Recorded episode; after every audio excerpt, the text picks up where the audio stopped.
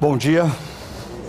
Muito bom ter vocês aqui com a gente no auditório Paineiras, assim também como vocês que estão nos acompanhando pela internet de diferentes lugares do Brasil e do mundo. E como vocês devem, devem ter percebido através do Chácara News, a, a nossa comunidade é, que nos últimos 21 anos sempre esteve atenta às mudanças na sociedade, às mudanças na cultura. E nós nos movemos junto com essas mudanças. Mas uma coisa importante: sem nunca abrir mão e negociar o Evangelho, os valores e princípios do Reino de Deus. A, a pandemia acelerou processos, mudanças aconteceram. Pessoas, durante a pandemia, a, se acostumaram a assistir a pregação tomando café. O que, que a gente vai fazer, né? Mas, mais do que isso, pessoas, durante a pandemia, assim, chegaram a uma conclusão que elas queriam uma comunidade menor, uma comunidade mais afetiva, uma comunidade em torno da mesa. Por isso, nós iniciamos essa experiência lá no Espaço Barão, ah, que é uma experiência para aqueles que querem não estar assentados num formato de auditório, mas estarem assentados ao redor de mesas, aí poderem compartilhar e conviver e crescer em relacionamento. Ah, da mesma maneira, você viu que nós estamos começando uma experiência na Riviera de São Lourenço, em Bertioga. Por quê? Inúmeras pessoas durante a pandemia ah, fizeram uma grande revisão até da sua própria caminhada profissional. Algumas descobriram que elas não precisavam mais estarem presentes em grandes centros urbanos para trabalharem, elas poderiam trabalhar remotamente.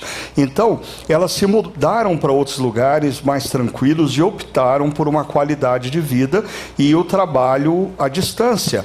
E foi um grupo desse que nos procurou, dizendo: olha, ah, nós queremos oferecer para os nossos amigos que nós estamos contatando aqui o mesmo evangelho. Muda a forma. E eles hoje estiveram ah, já reunidos lá e participaram ah, da mensagem que foi encaminhada para eles. E assim, de maneira criativa, a gente vai entendendo o que significa ser igreja em diferentes momentos da história. É importante você perceber isso, porque nós vamos conversar um pouco mais sobre isso durante a nossa mensagem hoje. A série que nós estamos trabalhando, já há três semanas, tem como título Quem é o Senhor? Quem é o Senhor? E essa série, ela trata de um confronto entre poderes. Quando nós voltamos ao primeiro século, esse confronto se dava entre Jesus e César. Quem é o Senhor? Jesus, um rabi nazareno que está andando pelos povoados e vilas da Palestina ah, e afirmando coisas absurdas como ele ser o próprio Filho de Deus que entrou na história, ou o Senhor é César?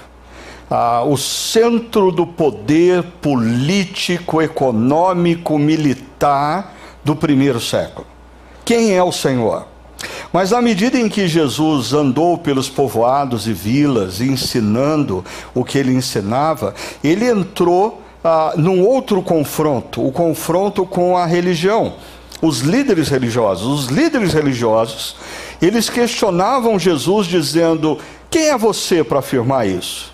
Ah, com que autoridade você faz isso ou aquilo? Quem mandou você fazer tais coisas? Interessante, nós vivemos num momento histórico onde nós não temos mais atenção com César. César se foi. Né? Ah, nós não temos que escolher se a autoridade máxima da nossa vida é Jesus ou é César. Ah, nós também não vivemos um momento que a religiosidade ou a religião está com essa bola toda. A gente não tem que escolher entre seguir Jesus ou a religião. A religião não nos pressiona mais com tamanha ousadia.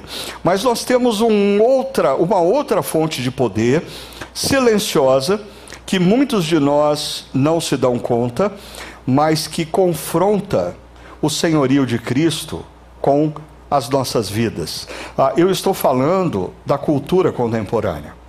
Eu estou falando de uma cultura pluralista que afirma para você que não existe verdade, ou se a verdade existe, nós não temos como aprendê-la. Então, nós precisamos ouvir ah, várias pessoas que têm diferentes percepções da verdade, e quem sabe, juntando tudo isso num grande mosaico, nós vamos ter alguma noção do que é verdade, mas no fundo, no fundo, todos têm parte da razão e nós precisamos ah, lidar lidar de uma maneira mais amena acerca dessa pergunta: o que é verdade? Ah, uma cultura que supervaloriza o status atribuído a bens materiais, ao carro que você tem, à roupa que você usa, o telefone que você possui.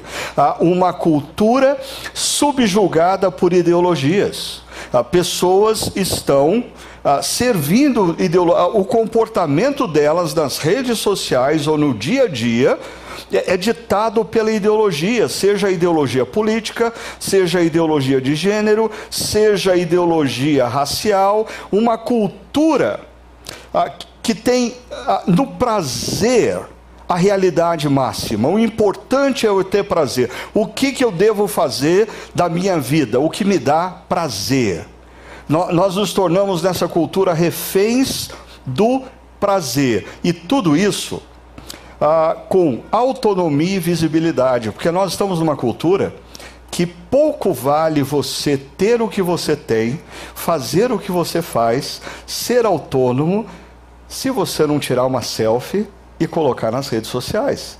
Todo mundo precisa ficar sabendo aonde eu estou almoçando, para onde eu estou viajando, qual o carro que eu comprei, senão a vida não tem sentido. Então, é uma autonomia vinculada à visibilidade, e até, um, um, é, é até contraditório, porque é uma autonomia.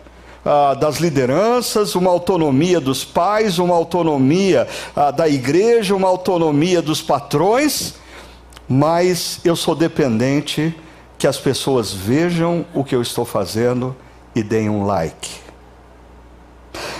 Quando nós pensamos acerca disso, nós precisamos considerar o seguinte: se Jesus é o Senhor, quais as implicações disso para aqueles que vivem nessa cultura? Porque o, o grande problema é que às vezes a gente lê os evangelhos e a gente se pergunta: ah, é, os primeiros discípulos tinham que escolher entre César ou Jesus. Ah, que situação difícil. E alguns deles ah, foram queimados vivos, foram aprisionados, foram perseguidos, porque não abriram mão do senhorio de Jesus. E o que, que você acha que vai acontecer com você na cultura atual, se você viver o senhorio de Jesus? O cancelamento nas redes sociais é uma espécie de martírio. E o medo que a gente tem de ser cancelado? Ah, e nas mais variadas profissões, dependendo da sua postura ética, você está fora. Você está fora. Então, nós precisamos parar e pensar no contexto atual o que significa ah, ter Jesus como Senhor. Nós fizemos já três reflexões nessa série. Nós estudamos primeiro um encontro entre Jesus e os líderes religiosos da época, aonde Jesus reivindica o senhorio, quando ele faz a afirmação que Davi, o grande rei de Israel, um ícone para toda a religiosidade judaica, afirmou que o Messias não seria filho dele, mas seria senhor dele. Isso deu um nó na cabeça dos fariseus e escribas. Depois, nós vimos como, no momento da última ceia, o último momento de Jesus com seus discípulos, Jesus colocou uma tensão na área. Ah, Jesus falou que um dos que estavam à mesa iria traí-lo. E aí, com essa tensão, veio à tona o seguinte: para a maioria daquela mesa, talvez Jesus fosse de fato o Senhor, ah, mas para um, Jesus era um mero mestre. Ah, e isso faz profunda diferença, porque se Jesus é mestre, mestre nos dá bons insights, mestre nos dá ensinamentos interessantes, mestre ah, dá sugestões que nós precisamos ponderar na vida. Mas mestre não é Senhor. Se Jesus é o Senhor, Jesus não nos oferece insights, ensinamentos interessantes ou sugestões do que nós devemos fazer na vida, no casamento, na família, no trabalho. Não, Jesus nos orienta com imperativos, é isso que nós devemos fazer. E aí está a diferença entre ser mestre e senhor. Mas nós também vimos que Jesus, após a sua morte, no terceiro dia, ressuscita e a ressurreição de Jesus é a legitimação, é a confirmação que Jesus não é um mestre, porque mestres religiosos ao longo da história possuem túmulos e você pode visitar o túmulo de diversos mestres religiosos. Mas Jesus tem um túmulo vazio, porque no terceiro dia ele ressurgiu. E ele ressurgiu por quê? Porque o poder dele transcende a própria morte. Logo, ele não é um mestre, ele é o Senhor, ele é o Senhor da vida, ele é o Senhor da história, ele tem poder, inclusive, para nos trazer de volta da morte e nos oferecer uma nova vida. Uh, hoje eu queria conversar com vocês sobre um momento que uh, é posterior à ressurreição e anterior à ascensão de Jesus aos céus. Um momento que Jesus encontra com os discípulos e tem uma última palavra com os discípulos. Um, é, é um momento muito conhecido da maioria daqueles que já são cristãos há muitos anos, ok? Você já ouviu esse texto inúmeras vezes, mas a questão hoje aqui não é quantas vezes você ouviu esse texto, a questão hoje aqui é se você tem obedecido esse texto. Esse é o ponto. Vamos lá. Olha só o que diz Mateus capítulo 28, a partir do verso 16. Os onze discípulos foram para Galiléia, para o monte que Jesus lhes indicara. Quando o viram, o adoraram, mas alguns duvidaram. Ah, deixa eu abrir um pequeno parênteses aqui para dizer uma coisa. É, em outras séries anteriores, eu já procurei mostrar algumas evidências de que a história da morte e da ressurreição de Jesus ah, é um fato, é um fato histórico.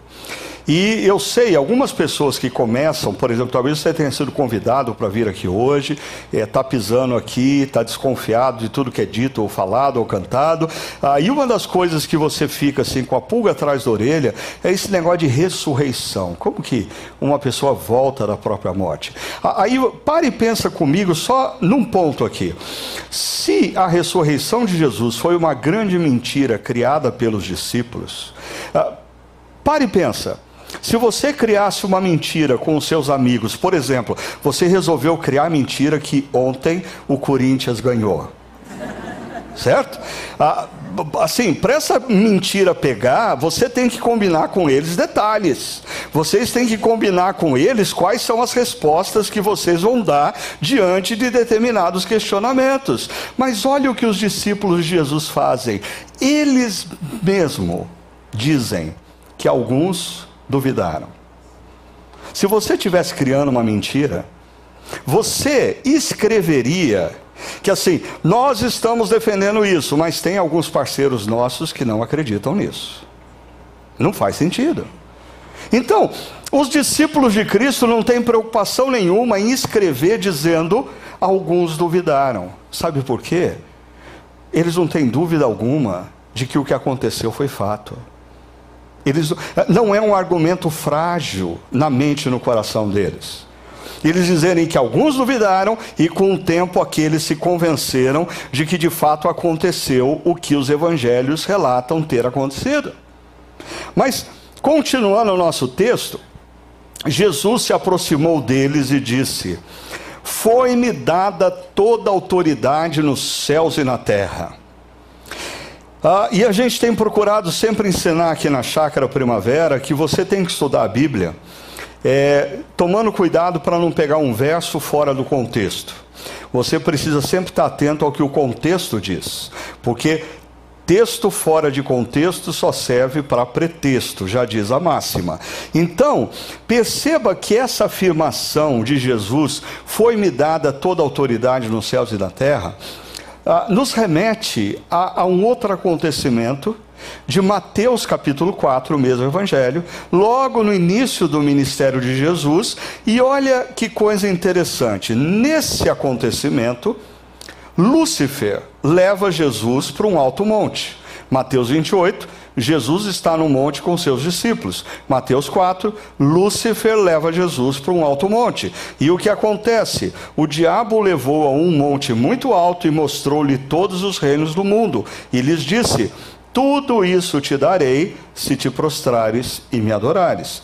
Ah, Lúcifer leva Jesus para o monte, mostra para ele todos os reinos da terra, ah, sinônimo de toda autoridade, e diz assim: Eu posso te dar isso sem dor, eu posso te dar isso sem cruz, ah, eu posso te dar isso sem você passar pelo sofrimento que você vai passar. Ah, perceba, me parece que assim a estratégia de Lúcifer passada, passados inúmeros séculos, continua a mesma. O que Lúcifer está constantemente oferecendo a você e a mim é um atalho. É um atalho. Perceba, a, a grande maioria, grande maioria do que nós chamamos de pecado, são erros que nós cometemos, por quê? porque nós queremos ter o que Deus prometeu que vai nos dar, mas a gente quer ter aqui, agora e do nosso jeito. Então, nós somos levados a errar, por quê? Porque Lúcifer nos oferece atalhos. Atalhos. Ah, e, e, a palavra de Deus diz que se nós nos colocarmos debaixo da poderosa mão de Deus, no tempo oportuno Ele vai nos exaltar. Isso envolve obediência, isso envolve perseverança, isso envolve paciência, convicção de que Deus não falha, Ele vai cumprir as promessas que Ele fez sobre a minha vida, sobre a sua vida. Mas Lúcifer está constantemente nos convidando a tomarmos atalhos. O que Jesus faz? Jesus não toma o atalho. Jesus segue em obediência ao Pai. Jesus caminha na direção da cruz. Jesus cumpre o que estava designado a ele, morrendo naquela cruz no meu e no seu lugar. E aí, no terceiro dia, Deus Pai o ressuscita. E olha o que o apóstolo Paulo, em Efésios 1, vai dizer acerca disso. Eu queria te chamar a atenção de Efésios, porque a partir do próximo domingo, a nossa série vai fazer uma curva para dentro da carta de Paulo aos Efésios. E nós vamos estar, aqui comigo, nós vamos estar é, é, refletindo sobre é, o senhorio de Jesus nas mais variadas áreas da vida. Então, voltando ao texto de Efésios, capítulo 1, verso 20, esse poder, ele, Deus Pai, exerceu em Cristo ressuscitando dos mortos e fazendo-o assentar-se à direita nas regiões celestiais. O Deus Pai coloca Jesus do lado direito e olha o que diz o texto: muito acima de todo governo e autoridade, muito acima de todo império que já existiu na história, muito acima de todo e qualquer governo, ah, seja a Itália de Mussolini, a, Alemanha de Hitler, a, o, o atual poder dos Estados Unidos, da Rússia, seja qual for o poder, tudo foi colocado debaixo dos pés de Jesus. Governo e autoridade, poder e domínio, e de todo todo nome que se possa mencionar, não apenas nesta era, mas também na que há de vir, inclusive no século 21. E a pergunta é: se Jesus tem toda a autoridade, se Jesus tem todo o poder, se Jesus tem todo o domínio, o que ele pediu para nós fazermos? O texto diz, portanto, conclusão, vão e façam discípulos. Simples assim. Jesus não é um mestre, ele é o próprio Deus que entrou na história. Naquela cruz ele morreu por mim e por você. Ele ressuscita no terceiro dia, reúne, o grupo de discípulos e diz: Eu quero que vocês façam apenas uma coisa. O que? Vão e façam discípulos. Uh, fazer discípulos é o DNA da igreja. Uh, perceba, quando você, uh, e, e aqui eu vou começar a dar uma chacoalhada na sua mente, ok? Porque muitas vezes, o que, que a gente considera igreja hoje? Ah, é um lugar. Primeiro erro: igreja não é lugar. Igreja são pessoas. Mas a gente chama de igreja um lugar onde pessoas se reúnem para, durante o momento da música, ter uns três, quatro arrepios e ouvir um pregador interessante que faz a gente, hora da risada, no final chorar, tem que seguir essa ordem primeiro. Ele vai fazendo a gente dar risada, a gente dá, a gente se diverte, a gente nem vê o tempo passar. Aí no final ele dá uma fisgada assim na gente e faz a gente chorar por algum ponto. E aí a gente diz: hoje a igreja foi o máximo. Desculpa, isso não é igreja. Isso não é igreja. Isso pode ser auditório religioso, auditório com temáticas religiosas. Pode ser um evento, mas não é igreja. Ah, presta atenção: a igreja é a comunidade dos discípulos de Cristo ocupados com uma só missão: fazer discípulos. Ponto final. Ponto final. Quando eu penso nessa questão, me vem à mente o que o Will Mancini ah, coloca nesse livro, ah, Future Church, ah, e que eu já comentei com vocês aqui numa outra ocasião, mas uma das coisas que eu aprendi tardiamente ah, no meu ministério pastoral é que a gente tem que repetir, repetir, repetir, repetir, porque as pessoas se esquecem, ou até mesmo porque as pessoas escutam, escutam, escutam, mas não obedecem. Já já eu volto nesse ponto. Veja só o que o Will Mancini fala da igreja. Ele diz que a igreja pode ser descrita como um prédio de dois andares. Ah, o primeiro andar é por onde a gente entra na igreja. E o que, que nós temos no primeiro andar do que nós chamamos de igreja? Ele coloca quatro P's. Nós temos o pastor, nós temos programas, programas de criança, programas de adolescentes, programas de música, nós temos pessoas, nós temos amigos queridos com quem a gente compartilha a vida há muitos anos. A gente tem um prédio, prédio que pode ter ar-condicionado, não, pode ter estacionamento, não. Mas a grande questão que o Will Mancini traz para a gente é que Muitas pessoas, elas chegam na igreja por causa de um daqueles pés. E o perigo, elas permanecerem na igreja por causa de um daqueles pés. É um perigo. Por quê? Porque você estar numa igreja por causa de um desses quatro P's faz de você um consumidor de igreja e não um discípulo de Cristo.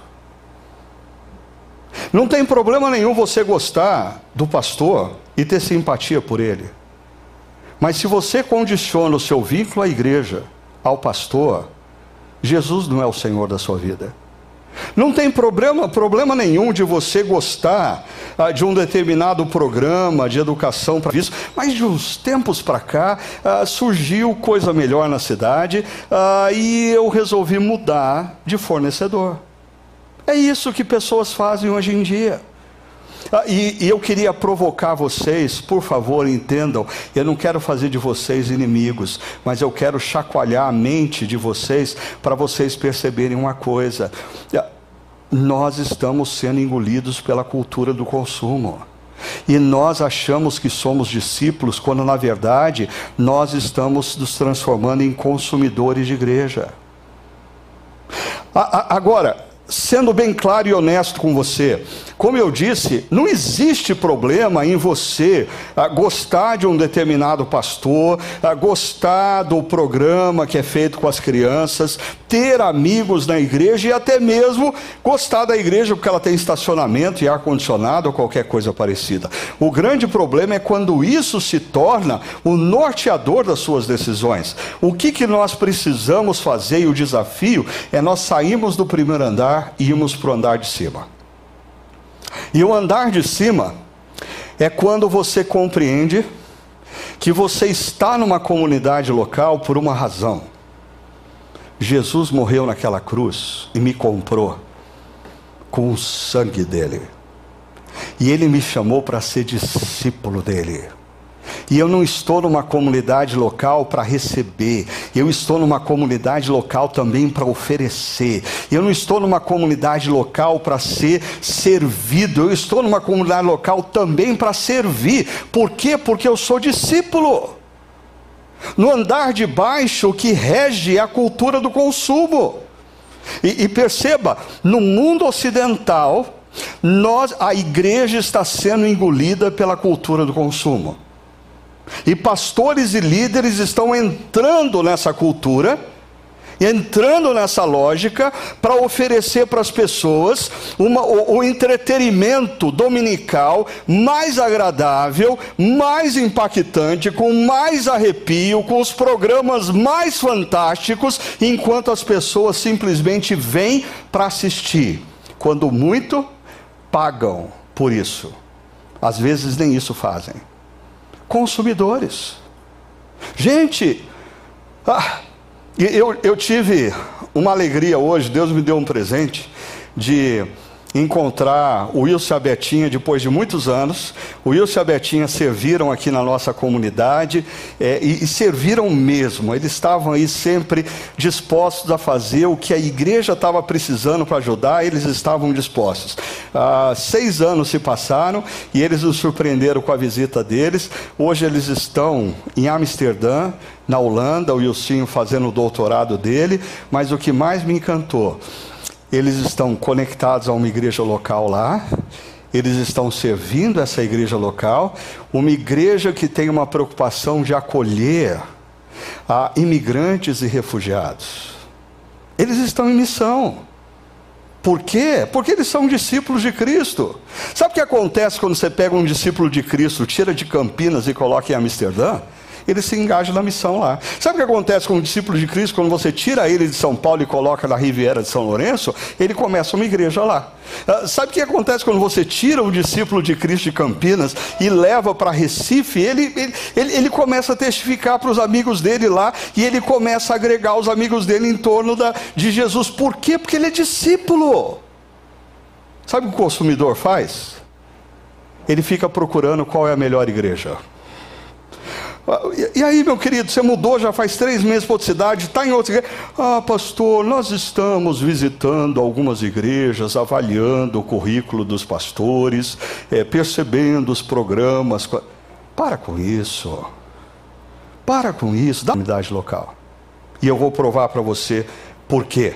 Voltando aqui ao texto, Jesus diz: que nós devemos fazer discípulos de todas as nações. E essa palavra nações pode nos levar a um equívoco, porque nós vivemos num mundo que nós ouvimos essa palavra e associamos às divisões atuais que nós temos, divisões geopolíticas. E, e às vezes a gente acha assim que o mundo sempre foi dividido geopoliticamente do jeito que está. E não é.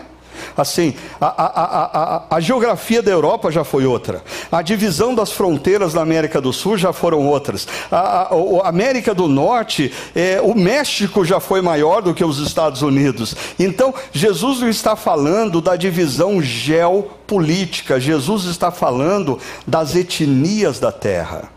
Diferentes etnias. E quando a gente fala de diferentes etnias, nós estamos falando também de diferentes culturas. Perceba, quando você sai do Brasil e vai para a Holanda, eh, você se depara com um povo que fala uma língua diferente, tem hábitos diferentes, tem costumes diferentes, e a grande questão é a como fazer discípulos de Jesus nessa outra cultura. Aí você sai e vai para a África, para o interior da África, zona rural de Moçambique, e ali você se depara com pessoas que têm hábitos completamente diferentes dos seus. E como fazer discípulos ah, de Jesus daquela cultura. Você tem que aprender a, a ser flexível na forma, sem abrir mão do Evangelho, dos princípios e valores. Agora, você não precisa atravessar fronteiras geopolíticas para se deparar com uma outra cultura. Basta você atravessar o corredor da sua casa e entrar no quarto do seu filho adolescente. E você descobriu que o mundo não é igual ao seu mundo. Não é verdade? A linguagem não é a mesma, você já percebeu que o, o que você tem por padrão estético na sua vestimenta, na sua postura, não é o padrão estético deles? O que você acha bonito, eles não acham. O que eles acham bonito, você, você fica apavorado. Né? Estilo musical não é o mesmo. Por quê? Porque quando a gente fala de diferentes culturas, nós estamos falando também de diferentes gerações. E os nossos filhos estão envolvidos por aquela cultura ali, pluralista, consumista, ideológica, relativista, a, a, que busca autonomia, que quer visibilidade. E eu diria que o grande desafio para nós como igreja, não para nós como lugar, para nós como igreja, comunidade dos discípulos de Jesus, é como nós vamos fazer discípulos entre essa geração. Porque a igreja ela está sempre a uma geração para deixar de existir. Você já percebeu isso? Basta uma geração não se render a Jesus e a igreja desaparece.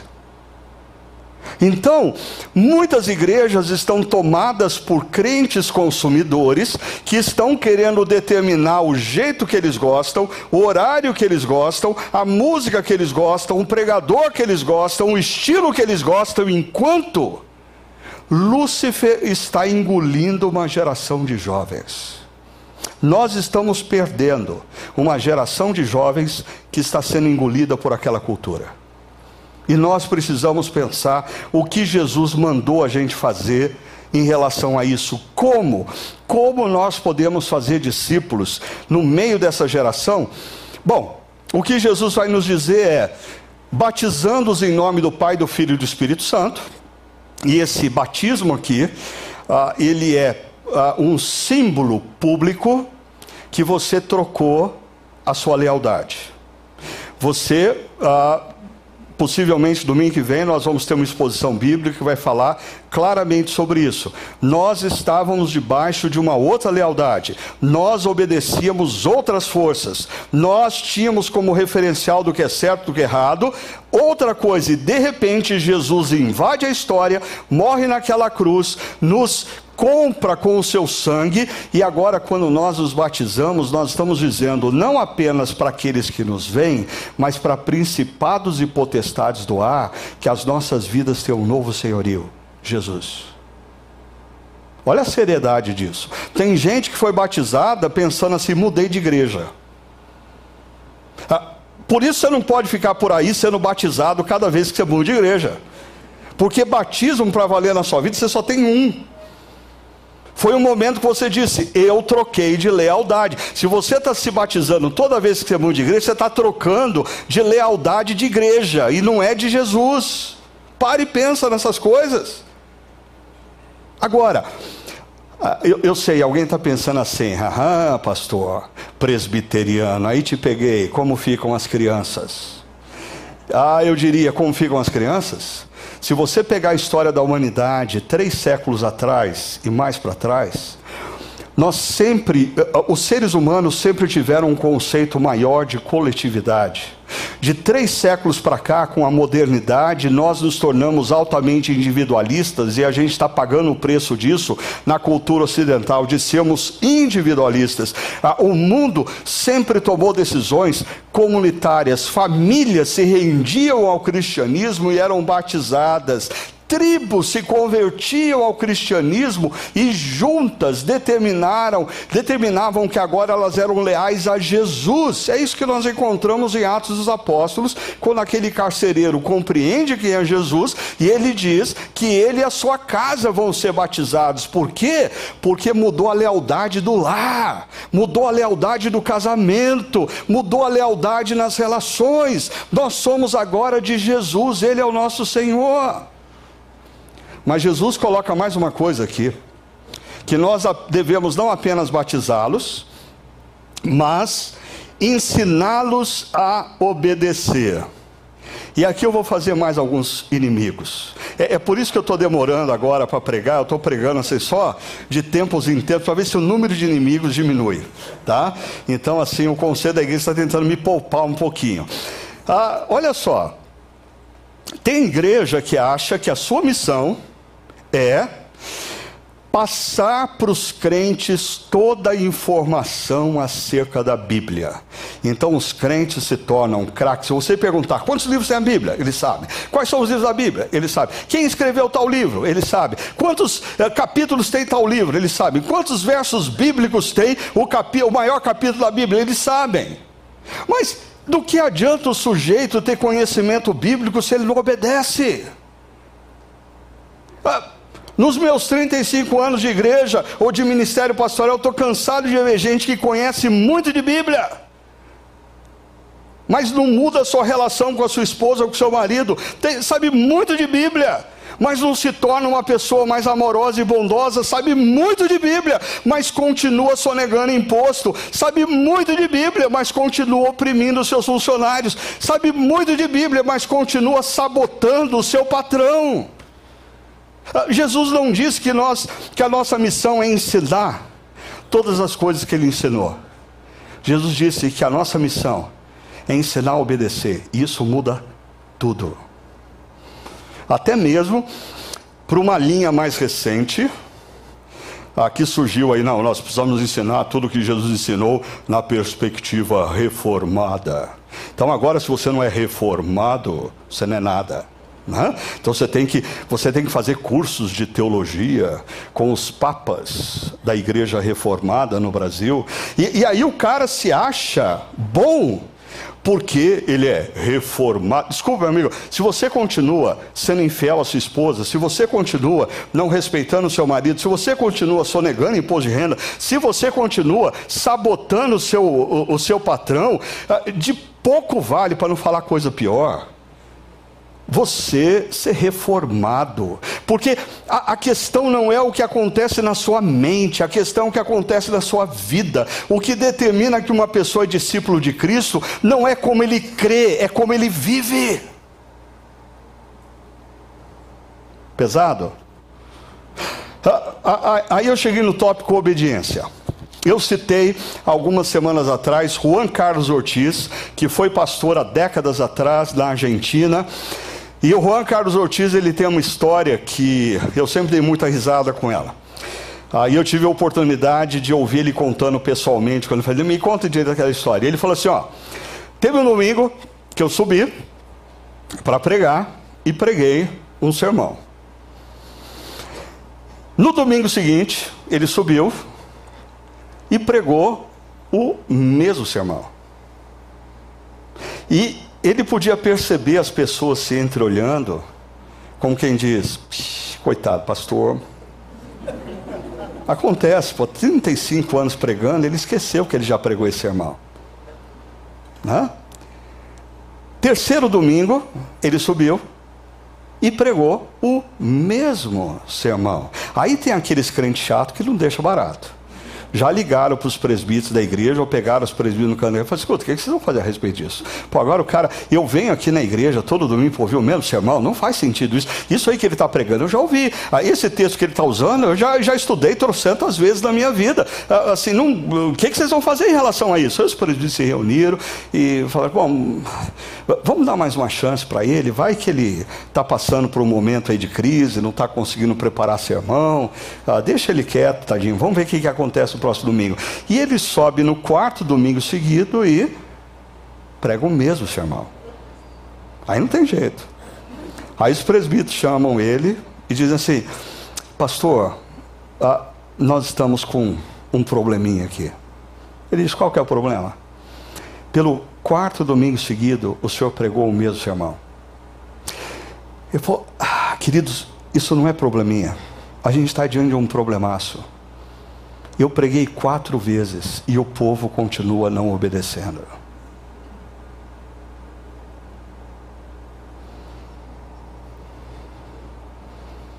A questão não é quantas vezes você ouviu um sermão. A questão é se você já obedece a Jesus diante do que ele disse naquele sermão. A questão não é quantas vezes você leu a Bíblia. A questão é se você obedece o que a Bíblia diz. Mark Twain costumava dizer que o, mais, o que mais preocupa a vida dele não são as coisas que ele ainda não entendeu sobre a Bíblia, mas são justamente aquelas que ele já entendeu. Porque aquelas que você já entendeu, Jesus está dizendo. E aí? Vamos ouvir o sermão outra vez? Outra vez? Outra vez? E, e eu lembro que o Juan Carlos Ortiz disse para os presbíteros: a hora que eu perceber as pessoas obedecendo o que Jesus disse, eu mudo de sermão. Bom, isso me faz voltar para essa série que eu creio que foi ah, ah faz algum tempo. Né? E, e, falando de repetir coisa, está ah, aqui Deixa eu relembrar aqueles que já estavam aqui e apresentar para aqueles que não estavam aqui a ideia dessa série Ser Discípulo. Nessa série, a gente levantou uma pergunta: como que Jesus fazia discípulos? Porque você precisa parar e pensar no seguinte: se em Mateus 28 Jesus diz para os discípulos, vão e façam discípulos, na cabeça dos discípulos está o que? O que eles viram Jesus fazendo ao longo de todo o evangelho de Mateus. E o que, que eles viram Jesus fazendo ao longo do Evangelho? Primeiro, ah, eles veem Jesus inserido num processo orgânico. Jesus não tem um conteúdo programático de hora marcada para estudar a Bíblia com cada discípulo. Te desafio a achar isso na Bíblia. Segundo, ah, ele faz uso de diferentes momentos. Quando Jesus está ensinando a multidão, isso faz parte do discipulado. Quando Jesus está sentado à mesa, junto com os publicanos e pecadores, aquilo faz parte do discipulado. Quando Jesus está conversando com uma mulher que tinha fluxo incontido de sangue, isso faz parte do discipulado discipulado. Quando Jesus está confrontando um jovem rico, os discípulos estão ali, tudo isso faz parte do discipulado. Agora, tudo isso é integrado a um propósito. Jesus quer que aqueles homens e mulheres que o seguiam se tornem efetivamente homens e mulheres que vão fazer diferença no mundo. E aí, quais eram as partes desse processo discipulado? Primeiro, quando Jesus ensinava as multidões. Quando Jesus ensinava as multidões e servia as multidões, aonde os discípulos estavam? Os discípulos estavam no meio da multidão, ouvindo e vendo. Então, pare e pensa comigo. Jesus está ensinando as multidões, e nem todo mundo da multidão é discípulo. Mas alguns que estão no meio da multidão são. E qual é a distinção entre quem é multidão e quem é discípulo, o que distingue? Obediência. Obediência. A multidão e os discípulos recebem o mesmo conteúdo. O que os distingue é que os discípulos escutam o conteúdo e dizem: Eu preciso repensar minha vida à luz disso. Quem é só a multidão? Já, Interessante esse. Gostei daquela historinha que ele contou. Ah, achei divertida aquela piada que ele, ele contou. Ah, interessante assim, mas eu não concordo com ele nisso, nisso, nisso. Isso é multidão, não é discípulo. Um segundo momento do discipulado de Jesus é o grupo menor. Porque Jesus ensina a multidão, aí quando Jesus está com um grupo menor dos discípulos, ah, os discípulos, Jesus, Jesus, Jesus, pera, desculpa, ah, aquele negócio de joio e trigo, a gente não entendeu nada. Ah, dá, dá para o senhor repetir aí? Aí Jesus Jesus sabia que ele tinha alguns discípulos que eram corintianos, então tinha que desenhar para entender. Então Jesus gastava um tempinho dizendo ah, não, eu explico para você. Então eu explicava com mais detalhes, fazia uns desenhinhos. Aí eles até entendiam o que Jesus queria dizer. Veja só, no grupo menor, Jesus elucida e aprofunda o ensino e a relação com os discípulos. E mais, no grupo menor, Jesus desafia de maneira mais intensa aos discípulos. Às vezes ele fala: e vocês, o que dizem sobre isso? E vocês, o que vão fazer sobre isso? Mas tem um terceiro momento do discipulado de Jesus: encontro pessoal. Eu desafio você a ler os evangelhos essa semana e identificar quantas vezes Jesus está conversando sozinho com uma pessoa. Você vai descobrir que isso é raríssimo, ok? Raríssimo. Por quê?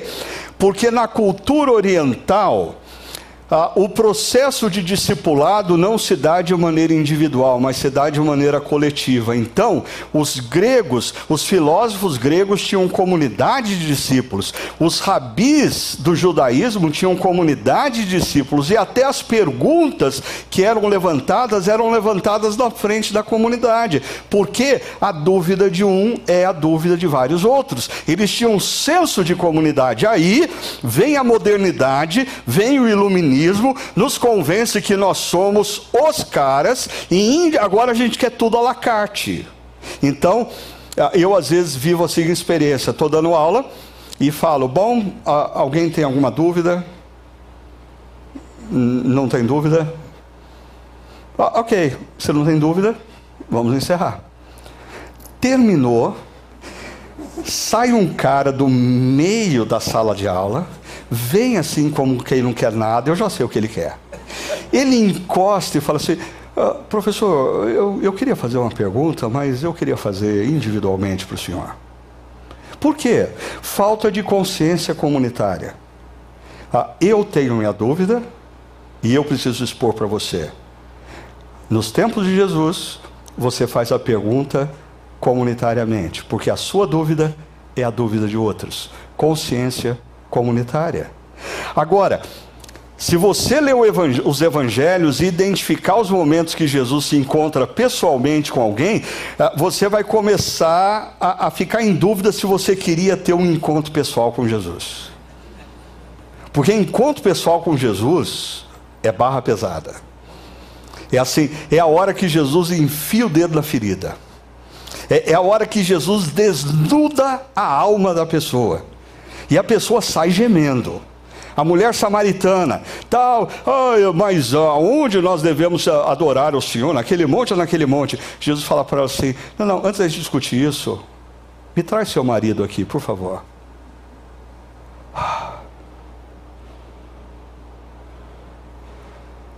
Nicodemos conversando com Jesus. Sábio da lei, filósofo. Nicodemos, toda a sua sabedoria não vai te levar a lugar nenhum. Se você não for humilde o suficiente para nascer de novo, você não vai entrar no reino de Deus. Bom mestre, o que eu posso fazer para herdar a vida eterna? Eu já dou esmolas, eu vivo uma vida de alto padrão, a, a, a, nos relacionamentos, tenho ética. Jesus olha para ele e fala: Vai, vende tudo que você tem, dá aos pobres, depois você volta. Encontros pessoais com Jesus são conversas cruciais e, mais do que isso, momentos marcantes e decisivos. Agora, perceba o seguinte: tudo isso aqui tem ah, algo que é marcante, a obediência. Ah, o, o, discípulo só muda se ele passa por esses, essas etapas com uma consciência eu quero obedecer porque Jesus é o meu Senhor. Você pode estar inserido numa comunidade local, participando dos encontros de domingo, participando de grupo pequeno, encontrando com pastores e líderes, e nada disso fazer diferença na sua vida, por quê? Porque a igreja não é boa? Não necessariamente. Não necessariamente. Pode ser que a sua disposição, o seu engajamento no processo discipulado, não seja o que Jesus espera de você. E aí nós chegamos na última parte, a missão, porque Mateus 28 está na missão. Jesus diz: vão e façam discípulos. Então, tudo isso acontece, mas o discípulo, o, o ápice é a missão. E hoje nós estamos conversando como fazer missão nesse contexto. E eu queria terminar trazendo para vocês uh, uma ideia que eu já compartilhei alguns meses atrás. Ela não é minha, ela foi construída pelo meu amigo Dave Ferguson e o seu irmão John Ferguson, que vai estar com a gente no Brasil no próximo mês de setembro. Mas antes eu queria dizer o seguinte: algumas semanas atrás eu estava pregando numa igreja nos Estados Unidos e uh, eu compartilhei o que eu vou mostrar para vocês. E na noite anterior eu estava jantando na casa de um cara e ele falou assim para mim: Olha, Ricardo, amanhã você vai conhecer a minha mãe. Assim, 95 anos de idade, inteiraça andando, vivendo independente, dirigindo, fazendo o que ela bem entende da vida. Agora, eh, se você a conhecê-la, por favor, não diz que eu contei a idade dela. Ok, tá. Aí eu tô lá pregando e eu vejo o cara e eu vejo uma senhora, ah, ela parece ter 95 anos ou mais. Deve ser a mãe dele. Né? Aí acaba a reunião, eu já tô indo para o carro. Quando eu tô abrindo a porta do carro, vem essa senhora e diz: Pastor, pastor, pastor, pastor, pastor, uma coisa, pastor. Eu queria dizer uma coisa para o senhor. Falei, ok, ok. Por favor. Ah, pastor, eu tenho 95 anos de idade. Falei, oh, ela disse. Eu, não fui eu que disse. Né? Ela disse. Ah, e ela falou assim: e eu, eu a, a vida inteira eu escuto que eu preciso fazer discípulos, mas eu não sei fazer discípulos. Isso é coisa de pastor que fez seminário. Eu não faço a mínima ideia de como é fazer discípulos. E o que o senhor apresentou hoje iluminou a minha mente, o meu coração, e eu vou sair daqui e vou começar a fazer discípulos.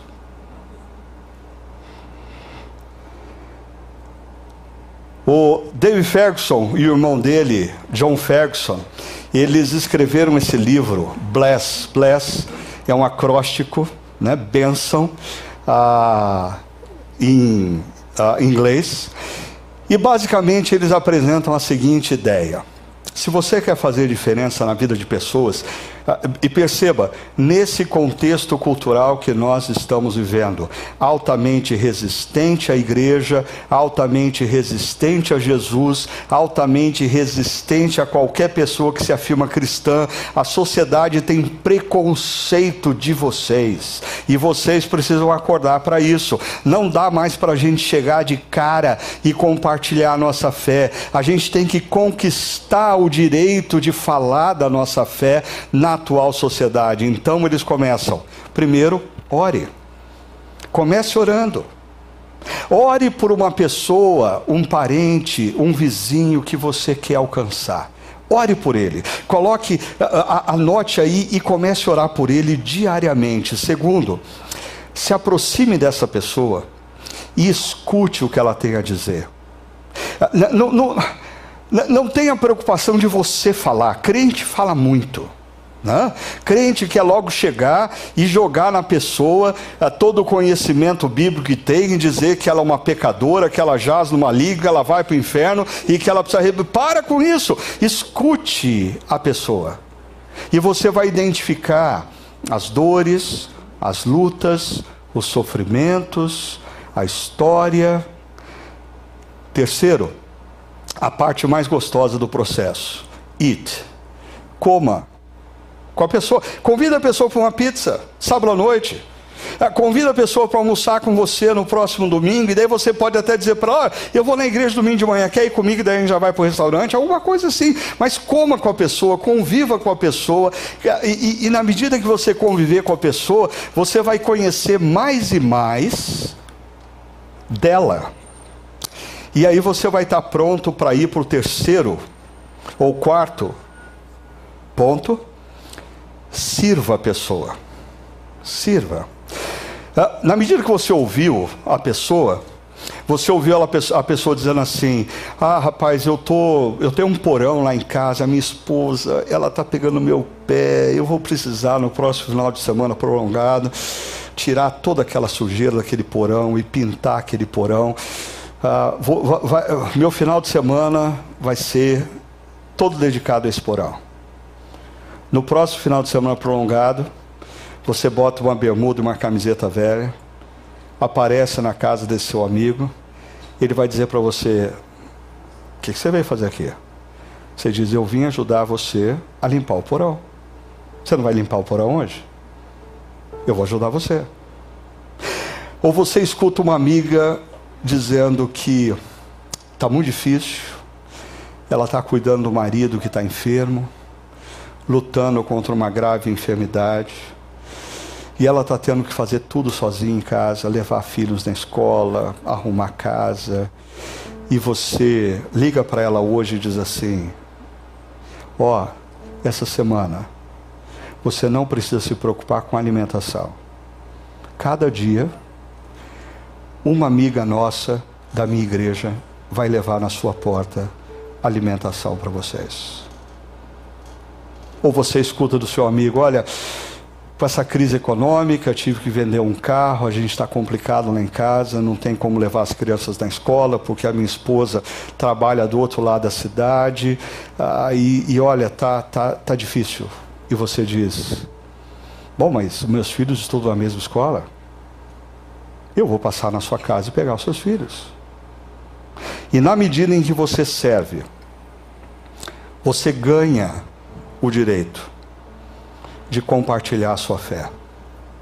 Na medida em que você serve, às vezes o seu amigo ou a sua amiga vão perguntar para você: o que existe por detrás da sua vida?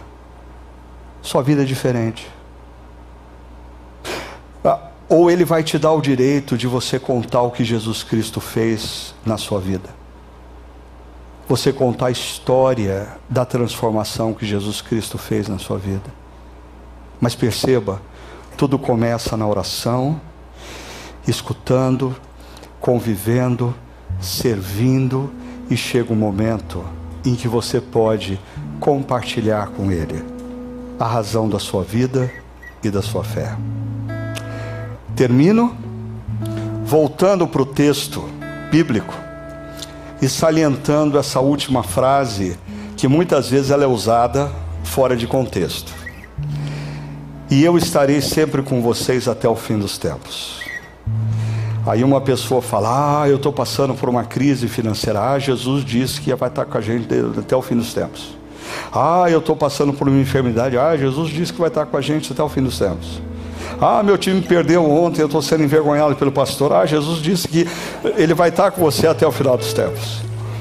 Ah, desculpa, essa aplicação, ela é até válida, mas ela é fora de contexto.